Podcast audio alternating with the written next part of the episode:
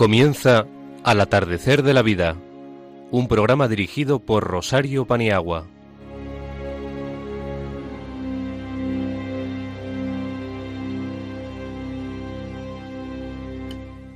Buenas tardes, queridos amigos oyentes del atardecer de la vida. Muchas gracias por escuchar lo que con tanto cariño hemos preparado nosotros para vosotros.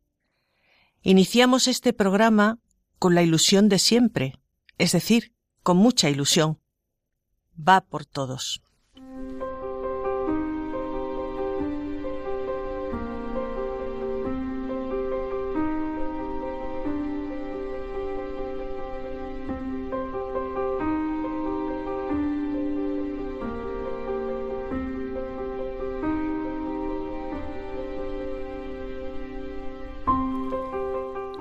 Hacemos un repaso de las secciones, contenidos y personas intervinientes en el programa de esta tarde.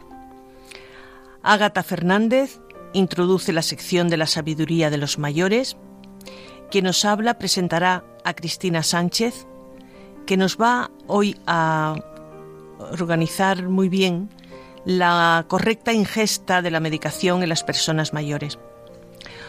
Por su parte, el padre José María Lorca, en la sección La voz del pastor, hablará de cómo se puede preparar una vejez buena sobre un documento pontificio denominado La dignidad de los mayores.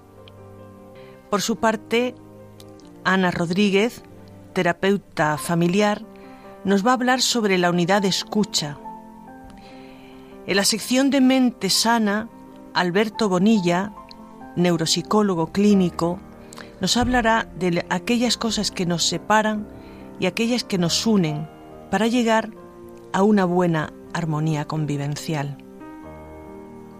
En la sección El día a día de los mayores, Ágata Fernández, Ana Rodríguez y quien nos habla darán un consejo, una noticia y una curiosidad referente a personas mayores.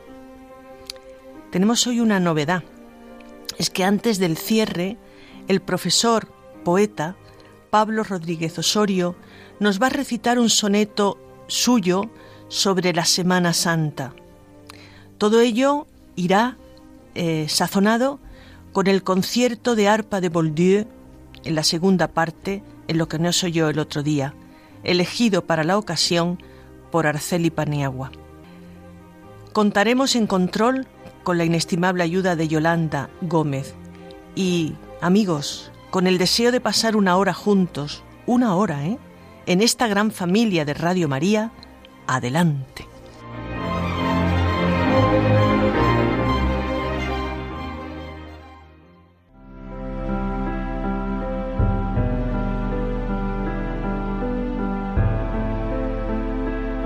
La sabiduría de los mayores con Rosario Paniagua.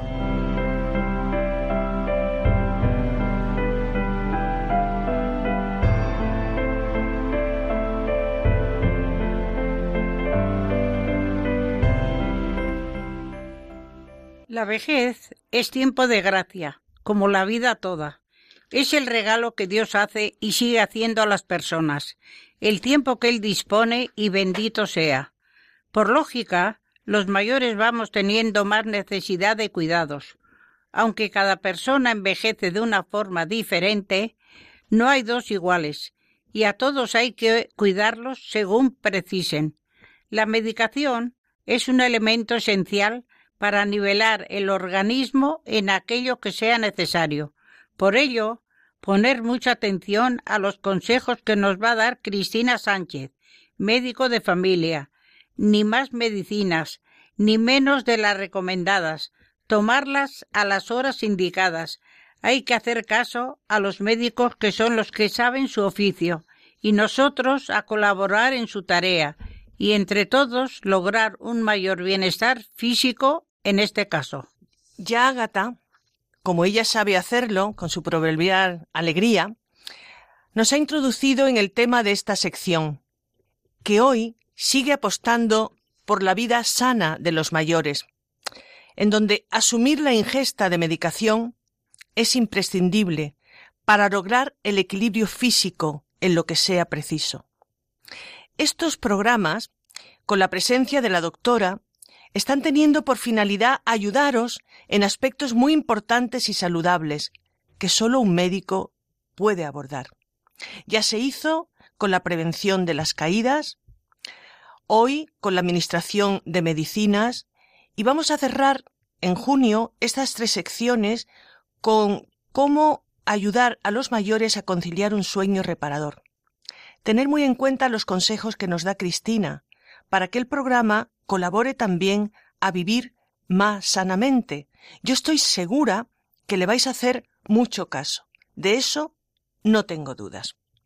Como hemos indicado, tenemos con nosotros a Cristina, que nos va a hablar de la importancia de la medicación en la edad avanzada. No es una cosa, además, es una cosa fundamental cuando ya los fármacos están siendo del todo necesario. Cristina, estás en tu casa hablando de lo que tú muy bien sabes y practicas. Adelante. Buenas tardes, queridos oyentes. Esta tarde vamos a intentar ayudar en un tema delicado en ocasiones como es la toma de medicación. Cuando se toman varios fármacos es muy fácil que tengamos dificultades para recordar cuándo hay que tomarlo, cómo hacerlo, dónde debemos guardarlos y cómo conservarlos. Pero hay trucos sencillos para facilitar esta tarea. En primer lugar, debe evitarse compartir las medicinas que te han recetado, ni recomendar que lo que a uno le va bien lo pueda tomar otra persona. Tampoco se debe tomar medicamentos que, hayan, que hayan sido recetados a otra persona, aunque a priori se tenga la misma enfermedad.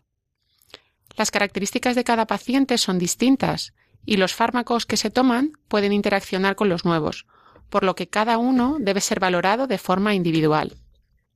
Es importante también respetar la duración de los tratamientos y no abandonarlos sin consultar antes eh, con el médico, con su profesional sanitario, enfermera, etc únicamente eh, a indicación de ellos o porque se haya terminado el tratamiento pautado eh, pueden interrumpirse. Sin embargo, si se experimenta una mejoría espectacular o un empeoramiento, hay que comentarlo para ver si debemos continuar o no. Los fármacos deben guardarse en lugar fresco, seco y sin mucha luz. Hay algunas medicinas que deben ser guardadas en la nevera, y de esto hay que asegurarse bien leyendo el modo de presentación y de conservación en el prospecto. O, si hay dudas, directamente preguntando en la farmacia. una vez eh, en el domicilio, hay que buscar un lugar donde poder guardarlos fuera del alcance de los niños o si hay alguien mayor que tenga un deterioro cognitivo o que no, estamos seguros de que pueda eh, utilizar responsablemente las medicinas. Si vemos que esto es así, que no es capaz de responsabilizarse, hay que pedir ayuda para el control de los, de los mismos, de los fármacos. En la familia, eh, con el cuidador o cuidadora que tengamos, en la propia farmacia, donde a veces pueden suministrarse pastilleros eh, que facilitarán la tarea. Cristina, ¿nos puedes explicar cómo organizar un pastillero? porque con tanta medicación habrá que pautar lunes, martes, miércoles, entiendo, ¿no? Y mañana, noche, en fin. Dinos, Cristina. En primer lugar, eh, lo ideal es preguntar en la farmacia, donde son los expertos y donde en muchas ocasiones, pues ellos mismos tienen ya pastilleros em, preparados o que nos pueden enseñar un poco como ejemplo eh, cómo nos prepararían estas pastillas y en muchas ocasiones tienen también eh, la capacidad de hacerlo. Mm, una técnica que a mí me, parece útil es poner una imagen em, em, en el desayuno, la comida, la tarde, el antes de acostarse y al acostarse, que puedan ayudar a la persona mayor a identificar cuándo se debe mm, tomar los fármacos. Por ejemplo, una taza de café para el desayuno, un plato y unos cubiertos para la comida, una luna para eh, la cena y para la cama cuando es el momento de acostarse. Eh, conviene organizar las medicinas de acuerdo a un horario, y es esencial incluir la medicación en los hábitos de la vida cotidiana para que esta tarea sea más fácil. Por ejemplo, incluirlos en las comidas, en el desayuno o la merienda, o cuando vaya a salir para una actividad concreta, tenerlo ya interiorizado en, la rutina de cada día.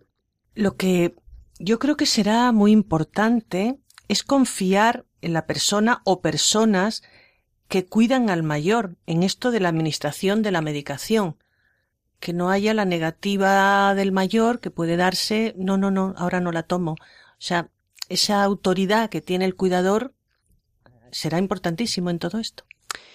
Indudablemente, eh, lo ideal es, eh, de alguna manera, que la persona mayor con dificultades sea dócil, ¿no? Se, se deje ayudar, porque, porque la intención, claro, es, es esa, ¿no? El poder facilitarle, que no haya problemas, que no haya intoxicaciones medicamentosas, que no haya eh, olvidos o tomas dobles de fármacos, que lo vemos todos los días en, en la consulta. Para ello, pues además de la familia y de los cuidadores, el profesional de enfermería o de medicina eh, que atiende a la persona mayor podrá ayudarle a, que conozca bien todos los medicamentos, a saber qué toma y por qué lo toma, que es fundamental, porque eso ayuda en muchos casos a, a, distinguir lo que es fundamental de lo que solo tiene que tomarse cuando haya síntomas, por ejemplo, y sin duda facilita la tarea. Es también muy conveniente hacer revisiones periódicas para ver si toda la medicación pautada en un momento determinado es precisa actualmente o no, ya que hay enfermedades que pueden ser agudas, terminan y no hay que seguir tomando la medicación, otras que sí que hay que tomarlas a largo plazo, pero tienen que ser cambiadas o no. Por lo tanto, de vez en cuando conviene hacer un repaso de la medicación. Esto lo hace muy bien el personal de enfermería para ello se entregan hojas de medicación eh, en los centros de salud y si aún así hay problemas, lo ideal es llevar una bolsa con toda la medicación para, para realmente aclararnos eh, de una vez por. Eh, es muy importante también conocer cómo hay que tomar el fármaco, la dosis, la cantidad, cuánto tiempo, como hemos dicho, hay que seguir el tratamiento, qué momento del día es mejor para tomarlo y distinguir qué alimentos o bebidas pueden tomarse sin que se produzcan efectos secundarios no deseados. Es importante también saber y reconocer cuáles podrían ser esos efectos que pueden eh, aparecer en relación a la toma y qué podemos hacer si estos se presentan. Si hay que consultar inmediatamente, si entendemos que son parte de la medicación y que mm, se pueden asumir o si hay que retirarla de forma inmediata, etc.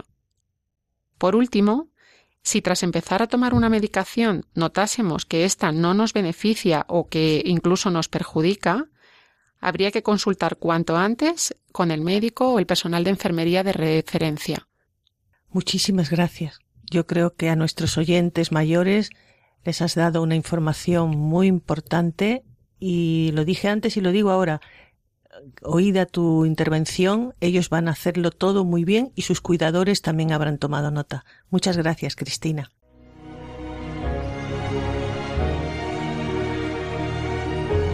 La voz del pastor.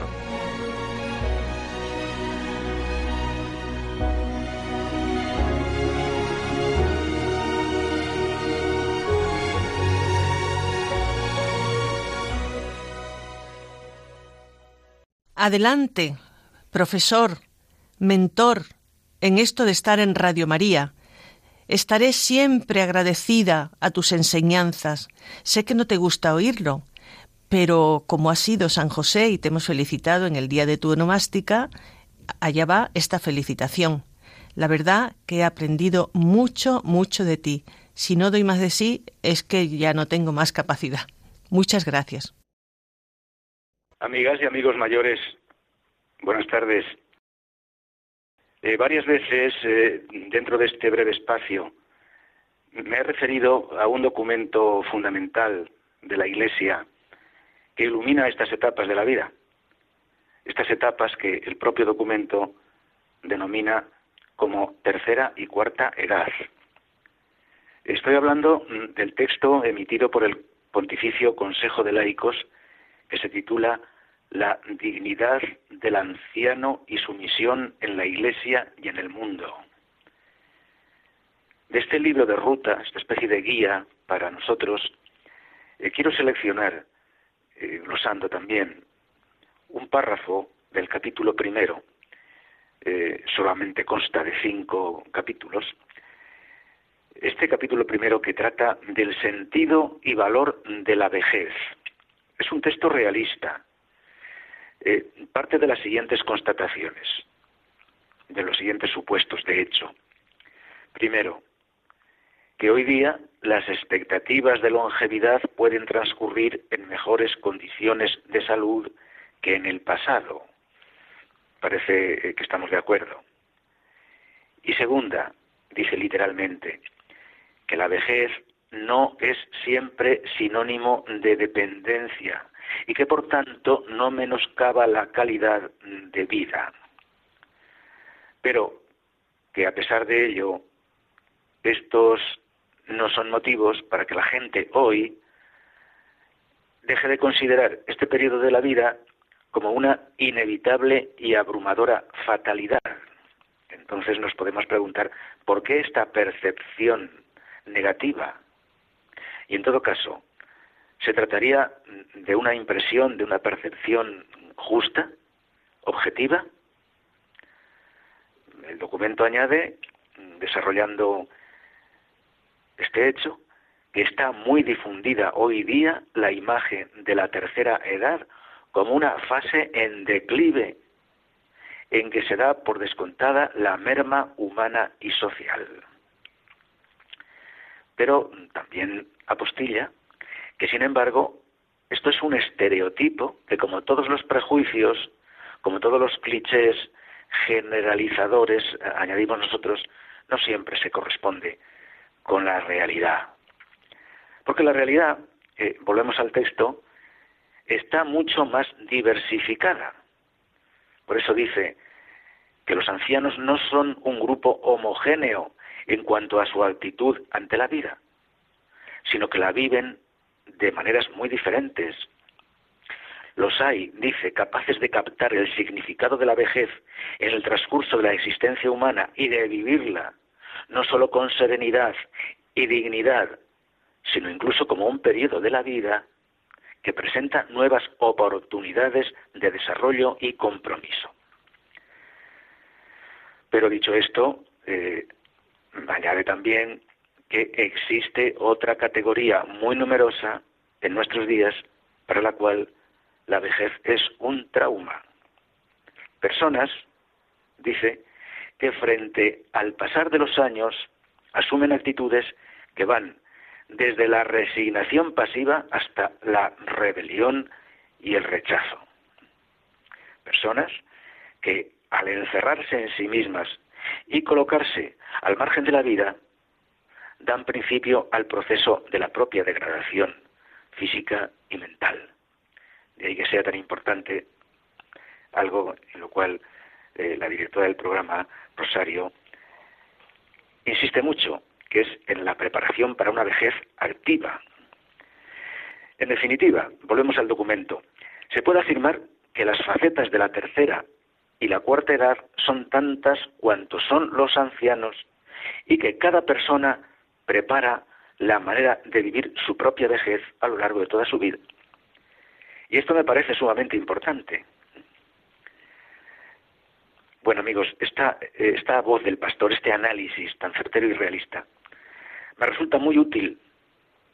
Por eso mismo, porque apela directamente a mi actitud personal, mi actitud personal. En definitiva, me invita a elegir mi propia vejez. Es decir, a elegir el modo de enfocarla, ahora que todavía estoy a tiempo.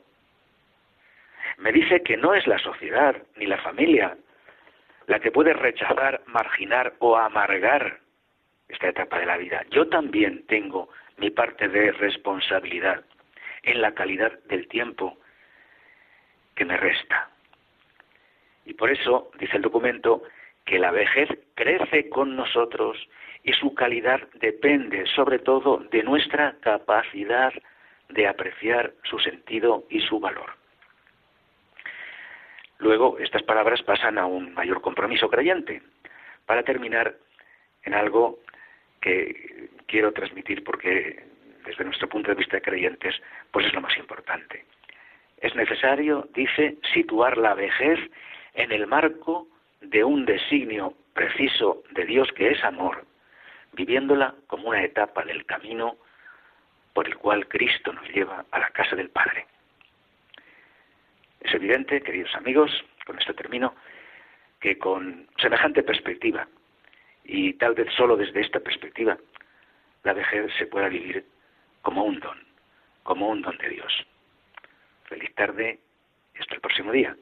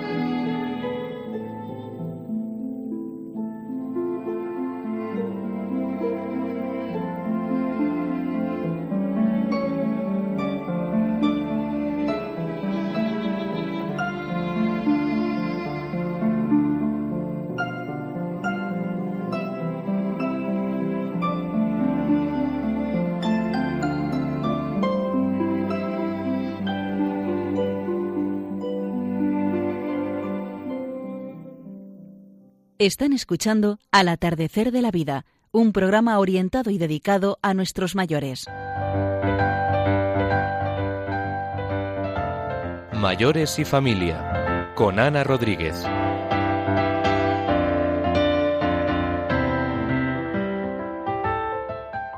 Tengo entendido que para estar sanos y contentos es muy importante que te escuchen, que puedas expresar todo lo que te ha pasado y todo lo que te está pasando. Para ello, Ana Rodríguez hablará esta tarde de lo que es la unidad de escucha, de lo que tiene mucha experiencia, pues lleva muchos años haciendo esta tarea tan encomiable y en la actualidad está a cargo de una unidad de escucha en una parroquia de forma voluntaria. Ana, ¿qué estamos hablando cuando decimos unidad de escucha? No sé amigos, pero bueno, buenas tardes amigos.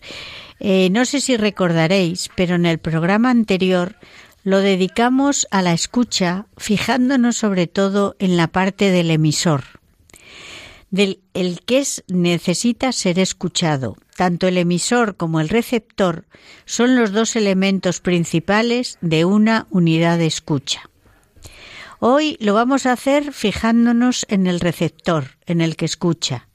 Y para ello empezaremos por explicar lo que significa saber escuchar. Se trata no sólo de oír, sino de hacerlo activamente, es decir, con los cinco sentidos, fijándonos además de en las palabras, en el lenguaje verbal, el no verbal, en el postural, etc. Lo cual, como veis, implica un esfuerzo. Un filósofo griego del siglo IV, Zenón de Elea, escribió que si la naturaleza nos dio dos ojos, dos oídos y una boca, era para vernos y oírnos el doble de lo que hablamos. Y para conseguir este efecto hay que hacer de la escucha una profesionalidad. El concepto de escucha como tal fue desarrollado por el doctor Carl Rogers, que muchos de vosotros habréis oído hablar de él, por lo menos los que tenéis conocimientos psicológicos, que fue un psicoterapeuta de los años 40.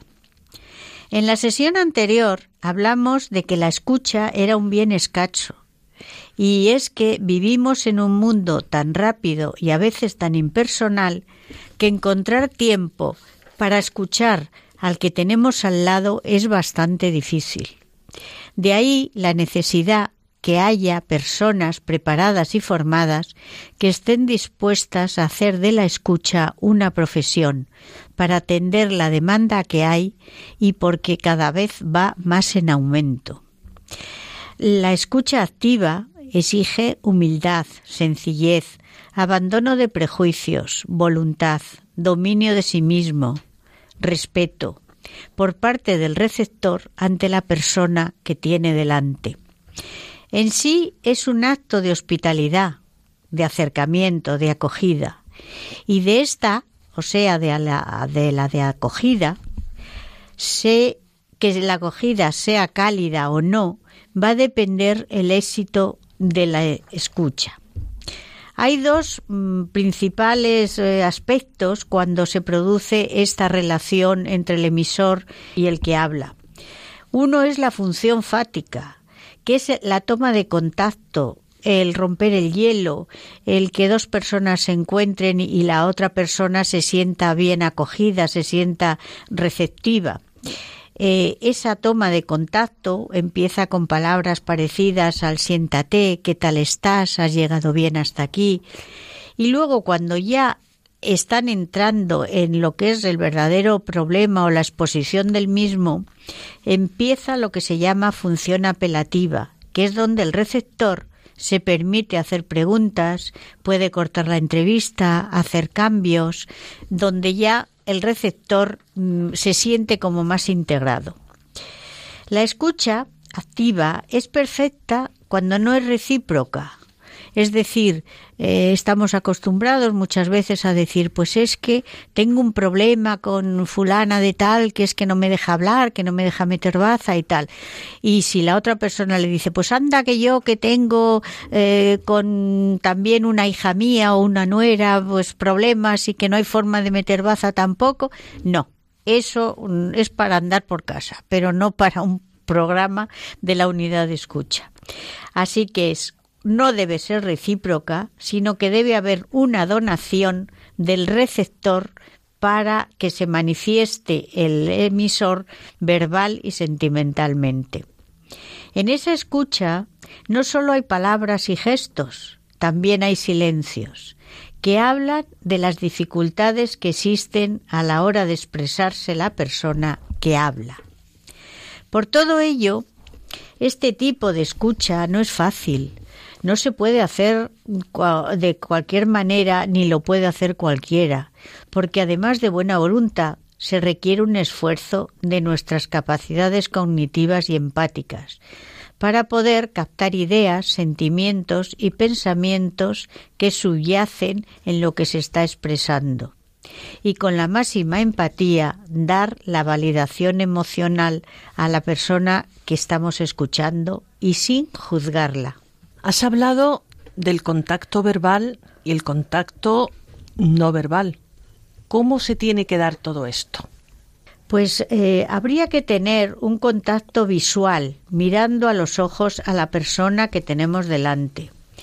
Eh, con una cara relajada, con una medio sonrisa, que eso demuestra empatía, la persona que escucha está, mm, se siente más acogida. La postura corporal también debe de ser tenida en cuenta porque una inclinación hacia la persona da como más confianza. Cogerle una mano, acariciar su hombro, darle un cline si es necesario. Tampoco habría que distraerse y en ocasiones resumir lo que se ha oído y devolvérselo. Por ejemplo, cuando una persona eh, pues tiene dificultad de hablar o de exponer claramente lo que le está pasando, que el receptor lo que tiene que hacer es decir, ¿quieres decir que cuando te ves con estas personas te sientes mal porque no te dejan hablar, porque eh, no te dejan meter baza, porque te sientes cohibida? Eso es devolver la información. Se pueden hacer preguntas relevantes y oportunas, como por ejemplo, ¿cuándo te pasó esto? ¿Desde cuándo lo tienes? En este plan. No llevar la contraria, si es tan beneficioso y en un programa de mayores que entiendo que son usuarios de la unidad de escucha, muchos de ellos, ¿no? ¿Por qué no se utiliza más el ejercicio de la escucha? Pues muy fácil, porque estamos programados para hablar y para hablar de nosotros. A la mayoría de la gente le gusta más hablar que escuchar. Existe incluso una creencia de que hablando somos más interesantes, más simpáticos, caemos mejor a la gente. Nos enseñaron a leer y a escribir, pero no a escuchar. No hay más que ver los debates o tertulias donde se quitan la palabra de la boca unos a otros y no hay forma de meter baza. De ahí la necesidad de que se incorporen unidades de escucha en muchos centros, parroquias, en general en todo el ámbito social, porque hay muchas personas con esta necesidad de hablar, donde además se les va a garantizar un espacio, un espacio tranquilo, donde nadie moleste, con respeto, donde habrá un tiempo que va a ser dedicado a él y garantizándole además una privacidad y el secreto profesional que estamos obligados a tener. Y además no va a ser juzgado. Quisiera deciros también que unidades de escucha ya hay. Hay en algunos sitios. Los Camilos, que todos habréis oído hablar de ellos, tienen unidades de escucha repartidos por muchos sitios. Últimamente hay otra unidad móvil de intervención en crisis y duelo que suelen estar en Madrid y en Tres Cantos y además son gratis. Y telefónicamente se puede hablar con otros teléfonos, como por ejemplo el teléfono dorado del Padre Ángel, el teléfono del Mayor, el de la Esperanza. Aparte de que estos servicios tienen también una función terapéutica, porque el que habla muy posiblemente evita caer en depresión.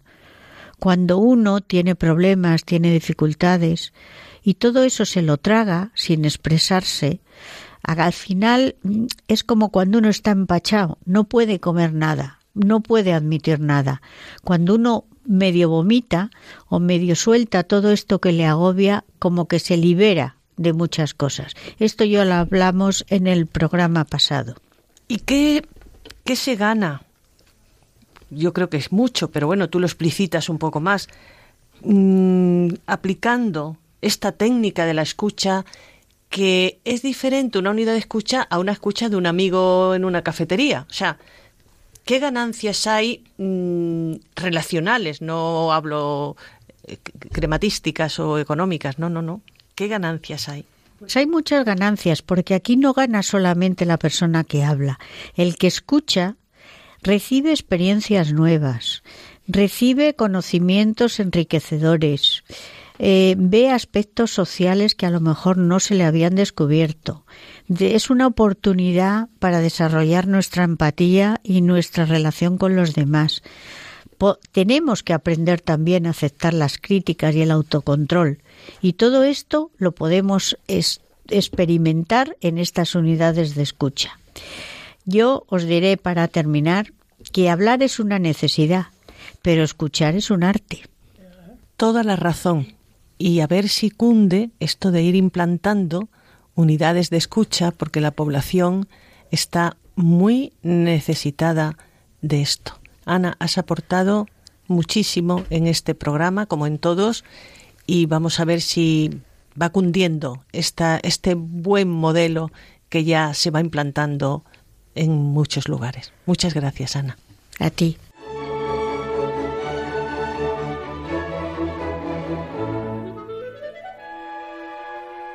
Mente Sana con Alberto Bonilla.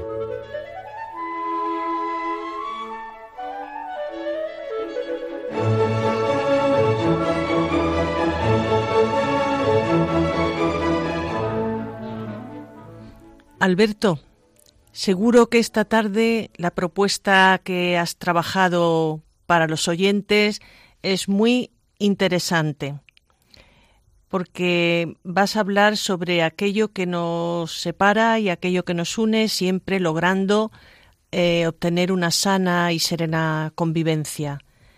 Seguro que es de muchísimo interés para todo y te damos las gracias por tu fidelidad tu colaboración y toda tu sabiduría puesta al servicio de los mayores. Adelante, Alberto. Hoy de lo que quisiera hablar en Mensana es de grandes discusiones, grandes acuerdos.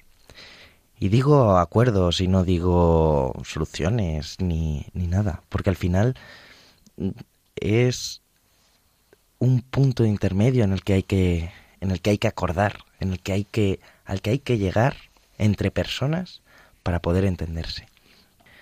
Se podría decir que entre lo que yo siento a lo que yo pongo en palabras, porque al final las palabras son limitadas. Entonces, a lo que yo pongo en palabras y digo, a lo que la otra persona interpreta, bueno, escucha, lo que luego interpreta y luego el cómo lo siente, ahí hay muchos saltos. Rara es la persona que, que no haya discutido en alguna ocasión por algún malentendido simplemente. Entonces, precisamente hoy de lo que quería hablar era de, de discusiones en, en, genérico, de todas formas. Si bien es cierto que, que hay mm, áreas de la vida donde sí tiene muchísima más aplicación, pues mm, quería hablar en, en, genérico. Y es que muchas veces los, los círculos sociales se, solapan.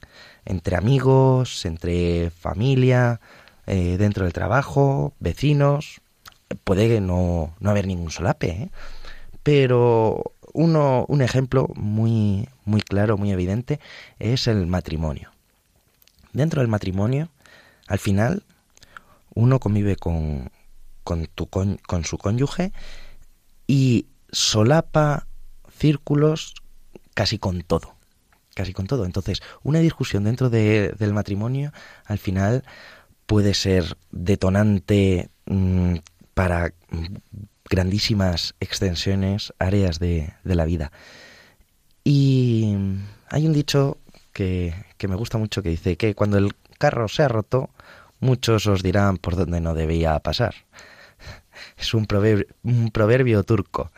Y, es cierto, o sea, para mmm, que fuese un poco más español, podríamos decir que a toro pasado todo, todo es más fácil. Pero eh, lo importante no es cómo se debería haber hecho. ¿Qué tendría yo si hubiese dicho esto, si hubiese hecho aquello? Ya está hecho. Ya, ya no tiene solución. Lo decía en el programa de, de enero. Mm, año nuevo, 365 oportunidades nuevas. Cada día es una oportunidad. Entonces, da igual al final el, el estar pensando qué es lo que uno debía de haber hecho, porque al final lo, lo importante es qué hacer con el tiempo que tenemos a día de hoy. En primer lugar, si ha habido una gran discusión de donde ha saltado todo por los aires, lo primero que uno tiene que hacer es hacer un ejercicio de introspección, de autoconocimiento y ver, valorar si merece la pena recomponerlo. Porque hay ocasiones en las que en nuestra vida al final tenemos que poner una balanza muchas veces si supone demasiado esfuerzo mm, para lo que obtenemos o no.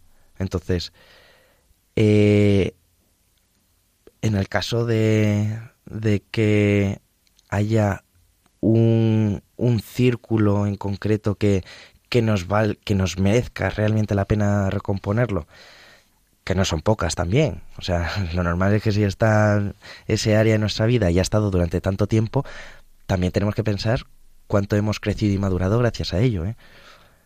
Pero en, en, ese, en ese momento, si realmente decidimos, sí, voy a apostar todo Voy a apostar por recomponer esto, por salir fortalecido de ello. Pues lo que hay que tener en cuenta es que yo tengo mi pensamiento, la persona que tengo enfrente tiene el suyo y hay que llegar a una tangencia entre, entre ambos. Es típico de, de adolescentes eh, la lectura de pensamiento, se llama. Y es que se creen que, que los adultos tenemos que mirarles y saber qué es lo que sienten, piensan, padecen y, y por qué están contentos. Y, y es justo al contrario, es en la conversación donde uno realmente puede, puede poner en común expectativas mediante la asertividad de es importante para mí que entiendas A, B y C, que es diferente de la hostilidad donde yo te impongo o de la sumisión donde sin más acepto todo lo que me estás diciendo. Es mediante la asertividad de la que eh, nos ha hablado en alguna ocasión Ana, eh, con la que se puede llegar a acuerdos y tangencias.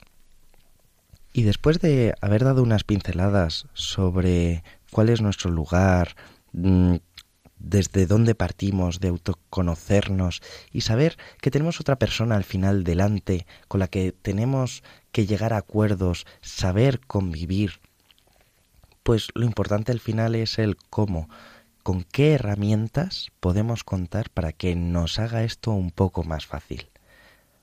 Tan importante al final será que yo quiera llegar a un acuerdo como que la otra persona quiera llegar a un acuerdo. Pero, ¿cómo podemos favorecer todo esto? Pues al final es, en primer lugar, analizando, hacer un análisis, un análisis minucioso de cuál es el problema.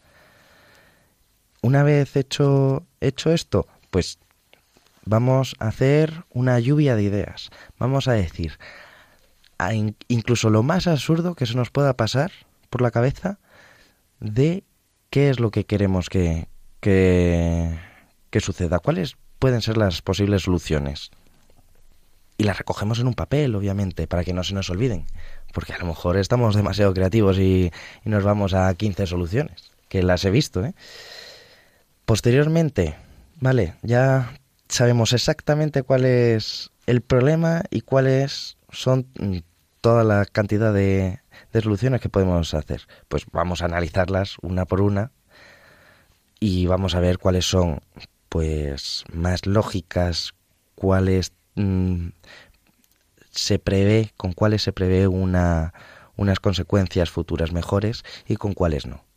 Y entonces, una vez que ya tenemos valoradas todas esas soluciones, pues Vamos a ponerlas todas en una balanza y vamos a determinar cuál de ellas es la más acertada. Esta es la piedra angular. ¿Cuál de las soluciones es la más acertada? Esto es lo que puede convertir en frágil un objetivo. ¿Por qué? Porque al final la solución que se proponga tiene que tener una serie de características. Mm, muy lógicas, pero hay que reparar sobre ellas. Y es que tiene que ser específica, mm, se puede tener, se puede mm, medir, que las dos personas estén de acuerdo al 50%. Si uno pone más y otro un poco menos, ya se empieza a desequilibrar la solución a la problemática que teníamos. Tiene que ser realista y con objetivos temporales. Los, las soluciones nunca son las soluciones, empresas, objetivos de nuestra vida, no son en términos de todo o nada. Siempre está escalonado, estratificado en objetivos temporales. Y todo esto tiene que ser redactado de forma positiva. No puede ser un no puedes dejar la basura durante toda la noche abierta en medio del salón, sino que tiene que ser un... Tendrías que bajar la basura antes de medianoche. Para poder llegar a objetivos, a soluciones con otras personas, lo de las cosas más importantes siempre es decir las cosas en positivo, apelando a la empatía, y desde la sinceridad y asertividad de la que hablaba antes. Porque al final tiene que, que ser entendible y relevante para ambos qué es lo que se está intentando conseguir. Y una vez que ya tenemos analizado nuestro problema con nuestra mejor solución, la más acertada de todas las que eso, las que hemos visto, hay que empezarla a poner en, en marcha con los objetivos temporales de los que hablaba antes y enfrentarse a los resultados. ¿Qué es lo más importante en esta última parte? objetivar los pensamientos. ¿Qué es esto? Objetivar los pensamientos significa no interpretar demasiado, no irnos a un catastrofismo de en términos de siempre, nunca, mm, no sobreinterpretar, es a lo que voy. Siempre dejas la basura, no, nunca tampoco. Lo que hay que es ir buscando objetivos concretos, no dramatizar sobre los mm, pequeños mm, pequeñas fragilidades a lo largo de, del camino a la hora de conseguir el objetivo que se desea. Eh, poco más por mi parte por este mes. Eh, muchas gracias por estar al otro lado de la radio un día más. Y nuevamente para cualquier duda o cuestión ya Charo os dará luego el correo. Muchas gracias.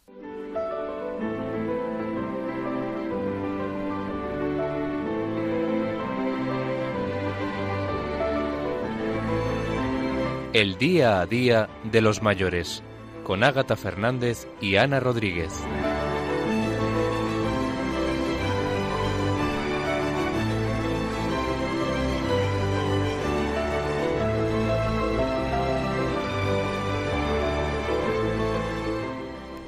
Recientemente se ha celebrado en Madrid una interesante jornada sobre los cuidados de las personas mayores en Alemania y otros países europeos. En ella se ha puesto de manifiesto la importancia de que el mayor permanezca en su entorno el mayor tiempo posible, prestándole todos los recursos necesarios. Para ello hay que evaluar mucho el entorno del mayor y ver que esté realmente bien atendido. La mujer es la principal cuidadora y se están abriendo centros en donde se hace una oferta de actividades para todas las edades, fomentando el encuentro mayores y jóvenes.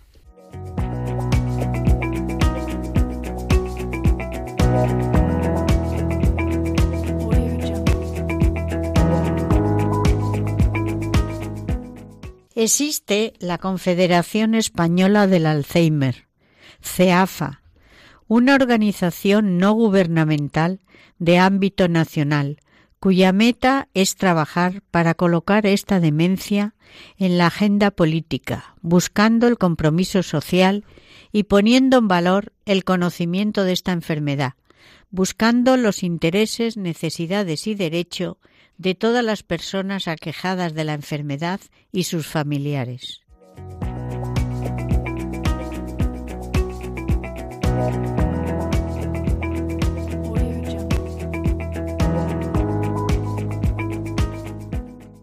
Y por último, decía Cicerón, yo al escribir el tratado de Senectute, de la vejez, he hallado tal placer que me ha hecho barrer todas las molestias inherentes a los muchos años, y he conseguido, en verdad, que éstos sean más agradables y suaves, y nunca podré alabar lo suficiente a la filosofía, pues todo aquel que obedece a la filosofía pasará mejor cualquier etapa de su vida, incluida la senectud.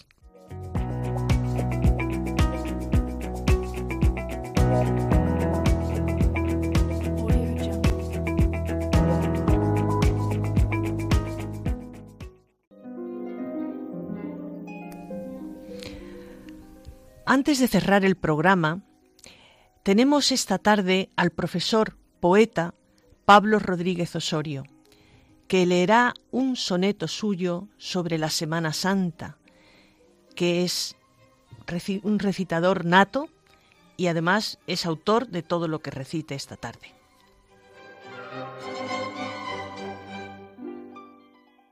Los brazos hacia el cielo y esperando descansar junto al Padre, tu mirada busca la de tu madre, atormentada, que por verte morir está llorando te sigues gota a gota desangrando y tu divinidad ensangrentada es una enorme llaga enamorada que por amor amor sigue manando. En tus benditas venas ni una gota quedará de tu sangre, y tu figura se vaciará de vida, y habrás muerto. Quedará de tu madre el alma rota. Te darán tus dolientes sepultura, muy cerca de la cruz, donde hay un huerto.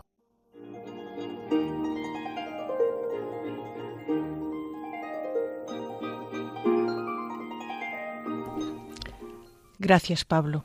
Gracias.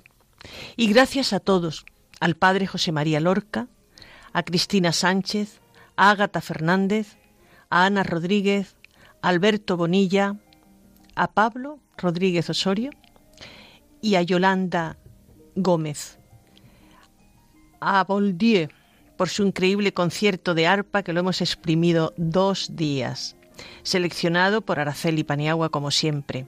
Muchas gracias a los que nos escucháis y difundís el programa y la emisora. Seguimos juntos para conectar por correo Radio María al atardecer de la vida, Paseo de Lanceros 2, primera planta 28024 Madrid. Y en el teléfono 91 153 8770 en este último indicáis el programa al que queréis formular la, pregunta y de qué ciudad llamáis. Amigos, comenzamos ya a trabajar el próximo programa que se podrá escuchar el sábado 21 de abril, de 20 a 21 horas. En Canarias de 19 a 20. Y por favor, a dar frutos y si es posible, frutos abundantes. Sed felices, que se puede. A continuación, no desconectéis, porque tenéis que oír el programa La Liturgia de la Semana. Escuchar Radio María, la programación de todo el día merece la pena. Hasta muy pronto, 21 de abril. Muchas gracias.